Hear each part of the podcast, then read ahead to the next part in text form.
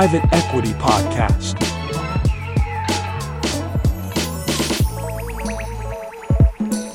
Clark, you're the founding partner of MBA Venture.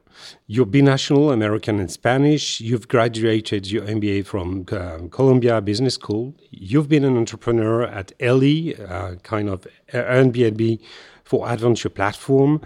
Uh, then you've been a pre-seed investor at Antler until the launch in 2023 of MBA Venture. We are very happy to welcome you to the Private EquiTEA Podcast, sharing a tea for the first time in New York and in English. Clark, be welcome. Thank you, Anton. Excited to be here. Uh, Clark, a traditional question for us is uh, would be the, um, helping us to define what would be the, um, the venture uh, the venture capital uh, venture capital fund within the private equity industry, um, just to help us to better understand where you stand. Sure. Um, I can give you the uh, the venture capital in general, and then venture capital from the way that we look at it. Uh, so venture capital. Um, is a pool of capital from limited partners. Um, they can be individual investors, they could be fund of funds, they could be family offices um, that are managed by general partners that invest in earlier stage private businesses. These can be businesses that are day one. Um, you know, two two friends in a WeWork launching a business, two businesses that have a bit of traction and have gone to market um, and are just starting to gain their first customers. Um, typically, the institutional investment process works through a series of investments. So series pre-seed, Series A, Series B, Series C, Series D, et cetera, typically until there's a material exit um, to a private equity firm um, through a, M&A or uh, through the pub- to the public markets. So you within the uh, private asset class and its founding companies before uh, before private equity field, or do you, do you think that the, the VC and private equity would be something similar? There's, uh, from a definition standpoint, I think there's some overlap, but um, in in most cases, uh, the VC space would be entering or uh, working with businesses at an earlier stage in the business life cycle. Okay, uh, can you introduce us to MBA Venture that you launched earlier this year? Uh, what what is its background? Uh, which are your partners, and what is your strategy? Because I think that there's something in the name. Sure, um, there there absolutely is. Uh, so MBA Ventures is an early stage venture fund focused on backing founders from top MBA programs, um, either current graduating students, uh, alumni, or even in some cases dropouts.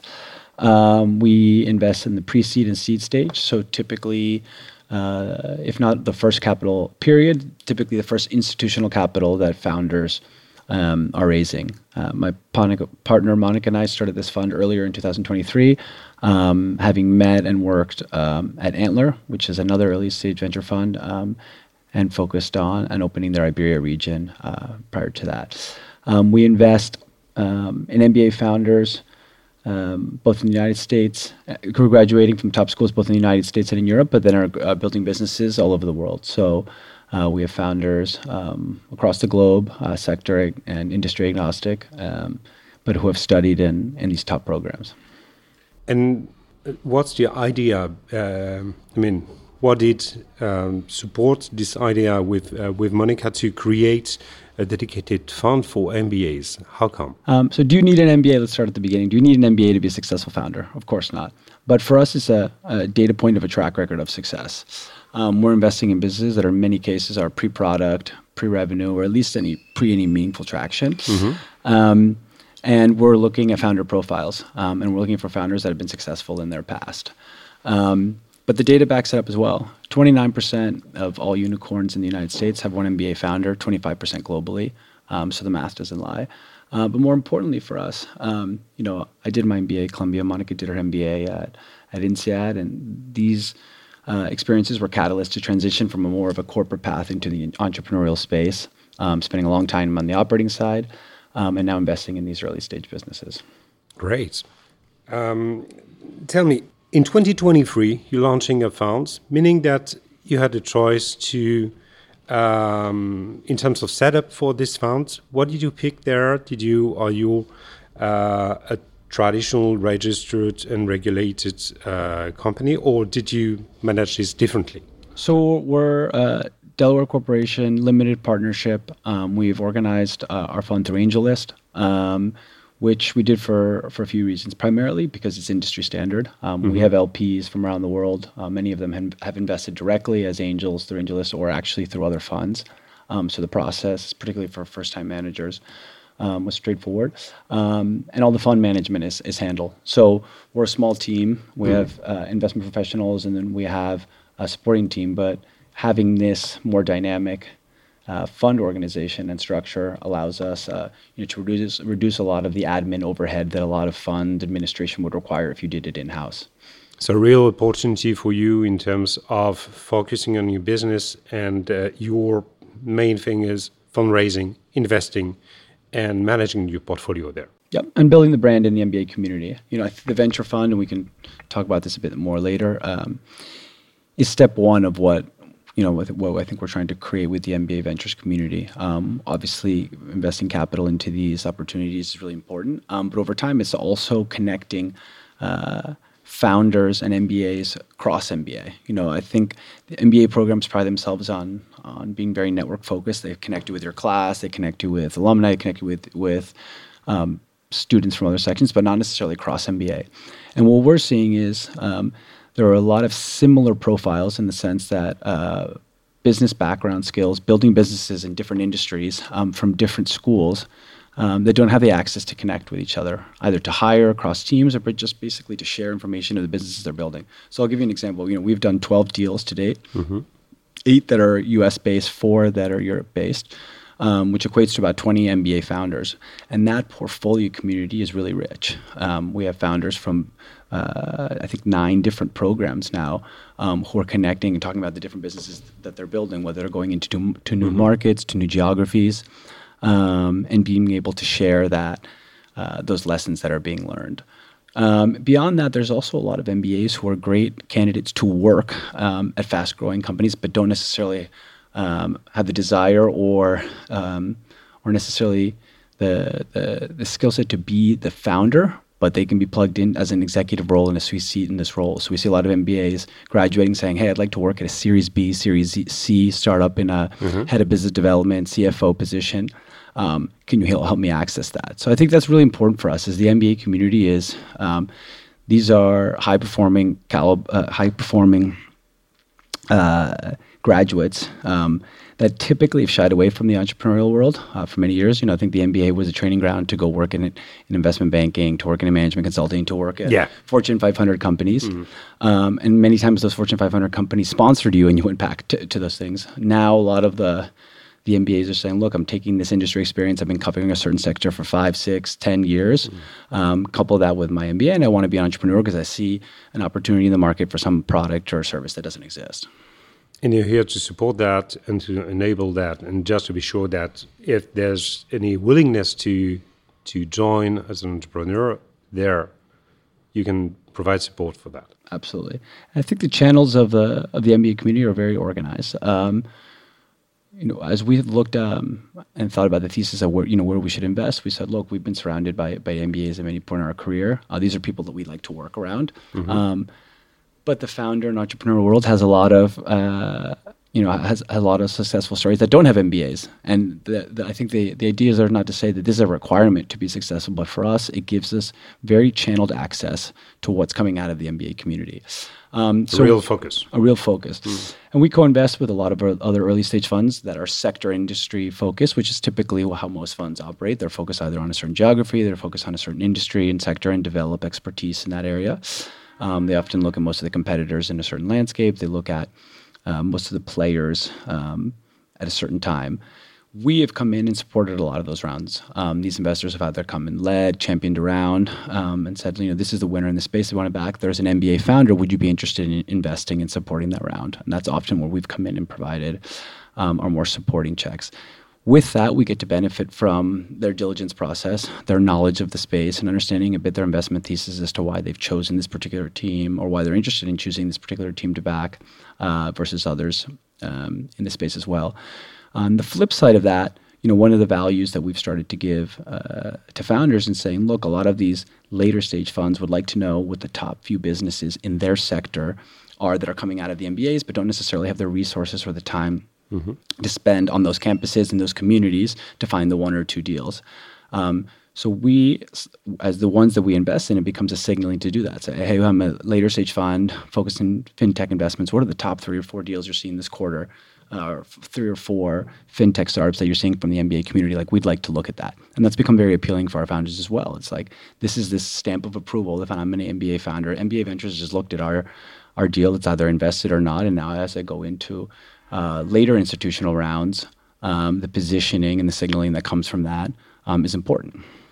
Thinking of uh, as an MBA graduate, uh, yeah, I must confess that getting back, I mean, pursuing on the at the longest stage the network effect of what I did invest in, not only my time but also my money and so on, getting uh, getting supports and uh, showing that this networking effect will not be limited to my sole business or to my alma mater, but also to expand that towards other MBAs of the world. It's um, it's a very solid prospect. Um, love it. Um, in how would it combine with the um, universities and business school funds that we see um, more and more on the field today? Uh, it's a great question. Um, very complementary. I think it's the easiest way to explain it. Most of um, most of these programs, um, or at least the schools and universities that they're associated with, have several different types of investment vehicles to support alumni of the school, mm-hmm. um, either directly through the endowment or through smaller venture vehicles um, that that invest in these communities. We co-invest with all of these funds, and it's very complementary in this sense. So we've built relationships with the investment vehicles that are alumni focused um, across these 15 or so schools that we work with, and say, you know, you and your mandate is to invest in alumni in general. So it may be from the business school, it may be from the government school, it may be from a different graduate program. But when you have an MBA deal, share with us because um, these are exactly the deals that, that we're that we're looking at. Um, so that's been a great engine for deal flow. It's been a great engine for co-investment. Again, it's great great opportunity to build a brand. Um, these funds live and breathe the, their own schools. Uh, community, so they have a really strong network there. They've also helped us um, build a scouting program. So at, at, each of the schools, we have two scouts, um, which are current students who are interested in working in venture capital um, and they become evangelists for MBA Ventures. Um, they're ambassadors on campus. They attend events. They share deal flow with us, um, and in exchange, they get uh, experience to VC, but they also they get upside in the deals that we invest in. So we share part of our carry with um, the scouts who help us surface certain deals. This has allowed us to, you know, to build our brand in places where we can't physically be all the time. With students who you know are in the mix, so to speak. Uh, they know the network, they know who the entrepreneurs are in their class. Uh, they generally participate in the PVC clubs. They're very involved in all entrepreneur organizations um, and offline events that happen. And it's been a way for us to, you know, also surface opportunities. Um, unfortunately, we can't hire all of that, all of these people to be full time members of MBA Ventures when they graduate. But that's not necessarily the point. Uh, they want to meet the community. They want to sit on diligence calls. They want to do reference calls with other VCs. They want to be able to represent MBA Ventures at conferences um, and build their brand. And then when opportunities come up as uh, associates, principals, vice presidents at other funds, um, they're well positioned when those come out. Typically, most jobs in VC aren't widely publicized. They're hired in through networks. Um, it's all referrals. Um, for better or worse, the stereotype of the VC community being uh, an insider club is, is is often true from a recruiting perspective. So for students to get into that, they need to be in the in the ecosystem, um, and this is certainly one way to do that. And to be active and and to show the, not only willingness, but that they did things in this field, and that they do have a kind of a real track record in uh, this is yeah. exactly. We discuss a lot clark um, in relation with the, um, the investment uh, part but what what about fundraising part the lps so we uh, we have three typical lp profiles. Um, the first would be um, fund of funds. So fund of funds that invest in emerging managers um, with a niche or differentiated thesis. In our case, with the with the with the MBA thesis, um, certain fund of funds are also invested in us through this approach, like the angle to getting uh, access to this MBA community. Um, so for other other portfolio investments they do, some of the direct investment they do. Um, certain fund of funds also seed ideas if they're sector industry focused um, and looking for MBAs to plant into those ideas. Um, so kind of a think think tank approach to uh, to, to startup launching. The second would be family offices. Um, and in many cases, we have family offices who are looking for access to deals in areas that they don't have coverage. Um, many family offices um, typically will have a geographic focus. Uh, so family offices um, in Spain will have a focus on, you know, and, and, a lot of access to deal flow in Spain and want access outside of that. So that's become appealing to them, say, helping us get access to deals outside of our primary coverage market. The last one is successful entrepreneurs, angels, um, and MBA alums, so individuals mm-hmm. um, who are writing tickets into into our fund to gain access to be able to direct invest and saying, okay, this is an interesting angle. I'm an MBA or I'm not an MBA, but I, I like this community. Um, and write a ticket into your fund, but I want to be able to see every deal to see if I can direct invest alongside. And in many cases, direct investing just as much as that they invested into our fund or more. So those are the three typical um, uh, LP, let's say, profiles that we have in the fund right now. And what about uh, investors' relationship? Because you're a newcomer on this market, and you differentiate yourself, which is uh, which is the right way to to to to pop in as a, as an emerging manager. But uh, how do you? Is there anything different in terms of investors' relation? Uh, uh, in regards with the MBA ventures?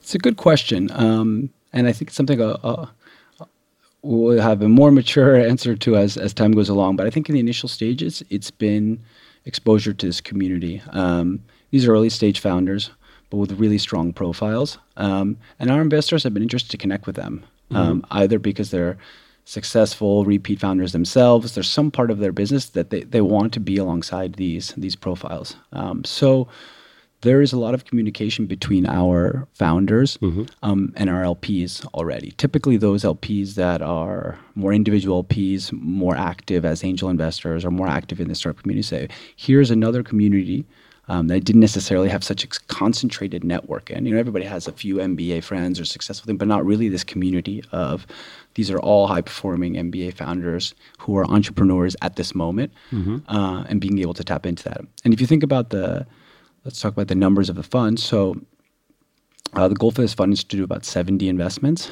Um, in pre-seed, we do tickets of 50 to 100k. In seed, we do 100 to 150. So it'll be average check size about 100k um, over the next three three years or so. Um, so 70 deals, um, typically one to two, sometimes cases three MBA founders. So that'll be north of 150 uh, MBA founders from top schools by the end of that fund. That's a really powerful community of portfolio founders. It is. Um, that our LPs are excited to track um, and work alongside or invest um, in future rounds as well.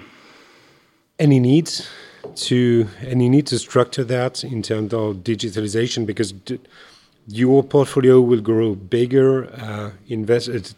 There will be a question of uh, follow-on investment uh, for successful companies within your portfolio. Um, you'll you'll get to that later in order to support your existing LPs in in relation with this portfolio, or is it something that it that is already in place? Good question. Maybe something that you'll be able to help us with down the road. Um, you know, I think you, you try to put systems in place when the numbers are smaller. Um, so let's say the quantity hmm. of LPs is smaller, that'll continue to grow. Um, in, in, and hopefully in a couple of years we'll be able to start raising uh, the next fund. You know, we, we like to call this this proof of concept fund. Like here's this M- this investment in MBA uh, founders is the thesis. It was a sm- smaller fund to to launch that. Um, and there's a lot of our initial pieces say, okay, let's see how this goes. Um, I like the idea. We'll write a ticket, and if that's successful, we'll write a, a larger ticket. But obviously, the LP pool will grow into the future. Um, mm-hmm.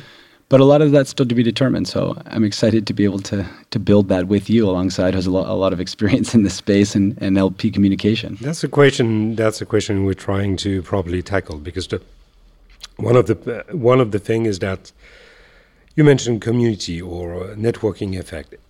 At a stage, it's not about money. What uh, through all the interviews we uh, we had so far, it's clear that it's uh, a human, uh, definitely human environment, and this is the the real question is how to make and to support that still being very uh, human centric and efficient in terms of business. One last question, um, Clark. What about 2050? Everyone is looking. We need we need a figure. 2050 VC environments. What would be the things not to miss there, and what would be the real issues that needed to be uh, properly tackled? Well, probably all of our funds in 2050 will be run by by robots, and we'll be sitting in the. No, no, I'm just kidding. No, I think um, if nothing else, I see you know down the road um, even more of a of a community element. Um, and I'll give you an example of now and how that relates to going forward. Um, you know, our goal is to get into the best deals. The best deals are the what we believe are the most promising founders in this moment. Um, we're usually not alone, and when you see these types of profiles, um, so when you ex- experience these hot rounds, like how do you get into one of these? How do you get allocation into one of these deals with an early stage fund? Like what value do you provide that gets that? Um, particularly the check size that we're writing. Um, let, let's let's be honest. Most of these founders can achieve that check from from somebody else. So how do you get your 100, 200k into this round? Um, and what we're seeing is founders are requesting from their lead investors um, for MBA Ventures to be in the round and say, look, um, we would like allocation for this fund because it gives us access to the other found MBA founders in the portfolio. And for us, that's really appealing versus taking 100 or 200K from some other strategic or non strategic yeah. investors. So I think in 2050, it's the community. Um, and if we look at MBA Ventures in, in 2050, hopefully it would be well beyond just an early stage venture fund, but actually this kind of YPO like club for the top MBAs in the world that are focused in entrepreneurship and building business and, and supporting businesses and ultimately investing in them as well. Um, so community, community be with the word. Love it. Clark, thank you so much for this episode in New York. Um, what can we wish to MBA Venture and to yourself? Any specific ask there? I think we're we're very focused to to build this international community. Um, it was the first investment we did in Europe was with with with UMP Cube. Um, and obviously, the, the, the French tech ecosystem is booming. Every time we visit, we see that. Um, and we'd love to continue investing into that community. So, with your access to, to that network, um, we hope to surface some of the best deals available um, in the coming years. Let's go for that. Thank you, Clark. Have a nice day. Thank you. Subscribe to Private EquiTEA Podcast on your favorite platform. Rate us with five stars. See you in our next episode.